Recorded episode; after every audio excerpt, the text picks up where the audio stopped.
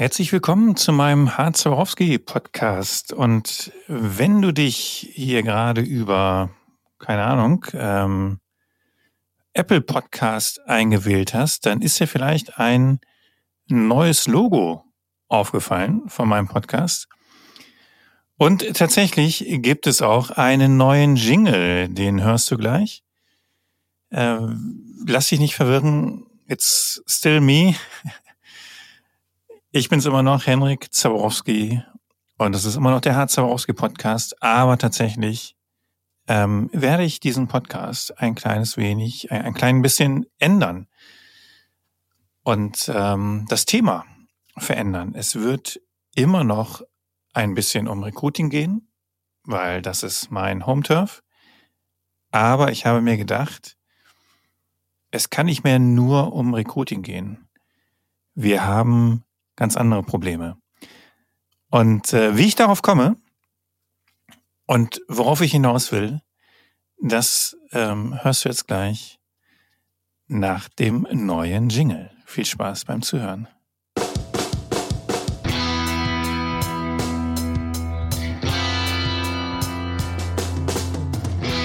Ah, Zaborowski. Was willst du? Mit HR und CSA die Welt retten? Ja, dann mal los.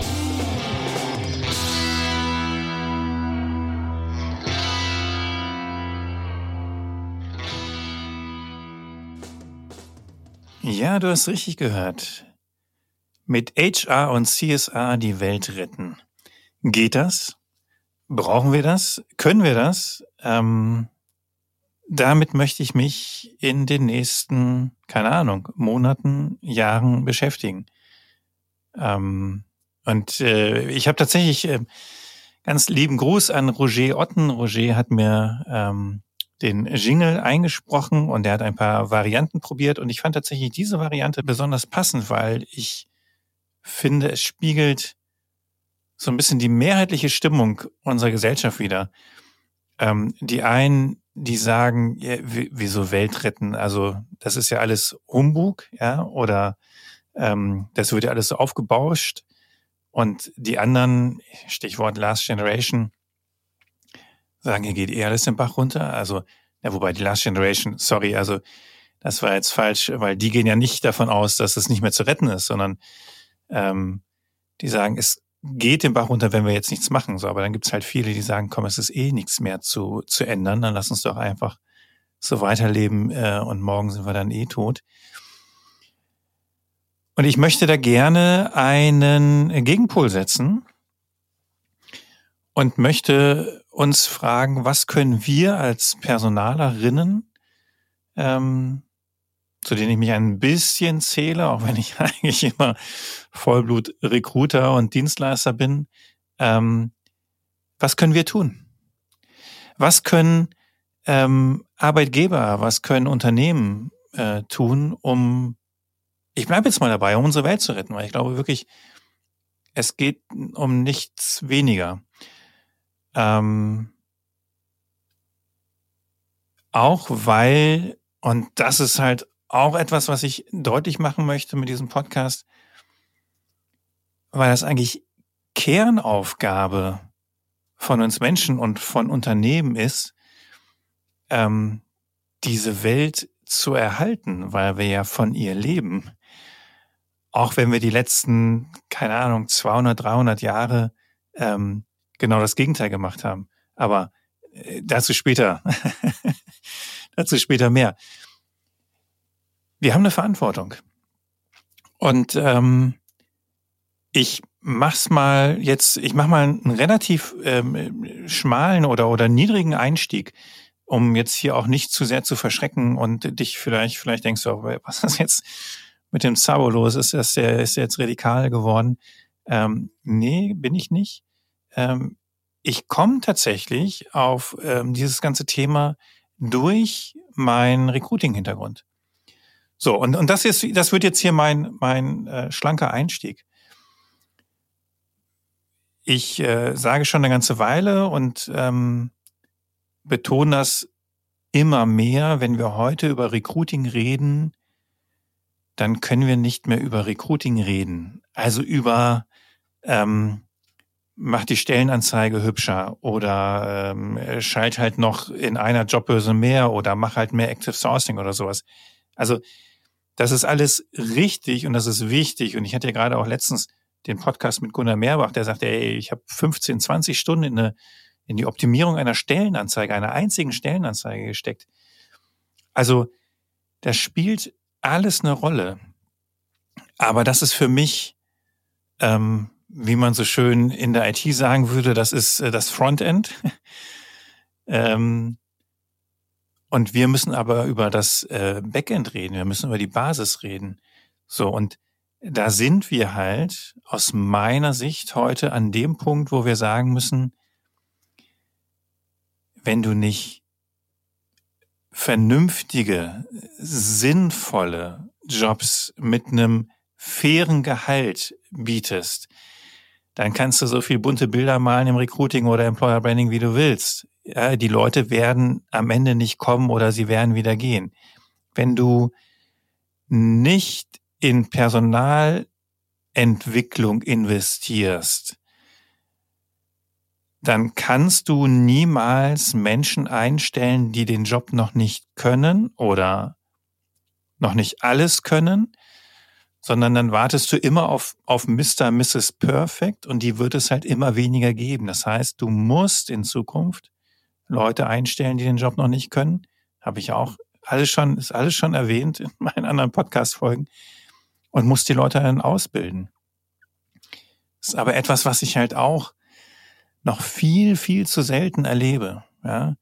Ähm, Im Gegenteil, also gerade jetzt wieder in, in wir haben äh, einige ähm, ähm, Recruiting-Projekte, wo ich denke, boah, Meister, du bist echt vor 15 Jahren stehen geblieben als, als Führungskraft. Ähm, und in dem, was du glaubst, wer oder was am Markt noch verfügbar ist als Arbeitskraft. So, also ähm, und, und dann ist ja der nächste Gedanke, okay, und wenn ich jetzt weiß, ich muss Leute einstellen, die den Job noch nicht können, dann muss ich halt meine Personalauswahl ähm, optimieren ja, und verbessern. So, der, der Punkt ist der, wir müssen vielleicht das erste Mal in der jüngeren oder industriellen Geschichte uns ernsthaft darüber Gedanken machen, als Unternehmen, habe ich eigentlich einen guten Unternehmenszweck? Oder geht es mir nur darum, Geld zu verdienen, damit die Eigentümer, die Aktionäre ähm, davon profitieren?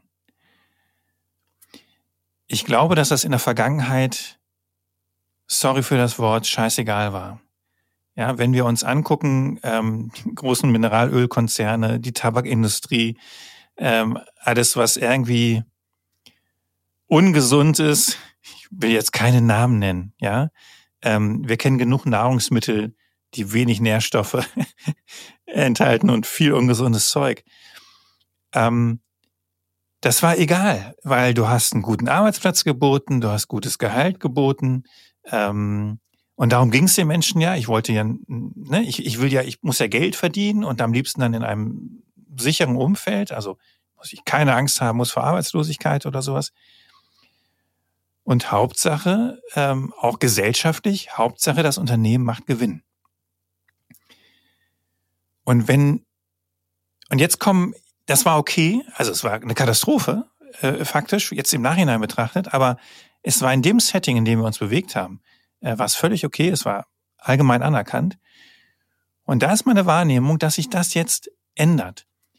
Woran mache ich das fest? Na, es ist natürlich überhaupt erstmal punktuell.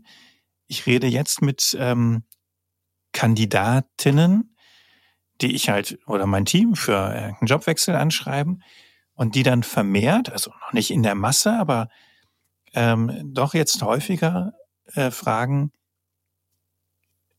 macht das denn auch, ist der Job denn auch sinnvoll? Also tue ich da was Gutes mit, gesellschaftlich oder für die Umwelt oder so?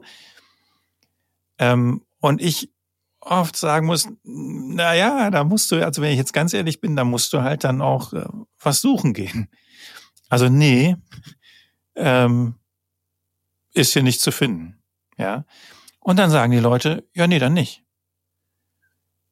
Ich warte jetzt oder suche mir jetzt einen Job, wo ich einen Impact haben kann ähm, und unsere Welt, das formulieren sie da nicht so, aber unsere Welt retten kann. Und ähm, ich glaube, dass das nicht nur eine Marotte ist, also sofern alles halbwegs hier so weiterläuft. Also ich meine, klar, ne, wenn wir jetzt in den Dritten Weltkrieg reinkommen oder so, dann haben wir nochmal ganz andere Probleme. Das ist immer so mein Standardspruch. Aber wenn es halbwegs so weiterläuft wie bisher, wir haben den demografischen Wandel. Es werden immer mehr Menschen in Rente gehen und es kommen immer weniger nach. So, das heißt, der, und der Wirtschaft geht es weiterhin gut. Es werden immer noch Arbeitskräfte nachgefragt. Das heißt, die Mitarbeiterinnen, die Arbeitnehmerinnen, die am Markt verfügbar sind, wissen, ich kann mir den Job aussuchen. So, und jetzt, im Jahr 98, 99, ja, Dotcom-Blase, da war es so, dass die Leute nur gesagt haben, geil, wo kann ich mehr Geld verdienen? Wo ist denn noch mehr drin für mich? Ja.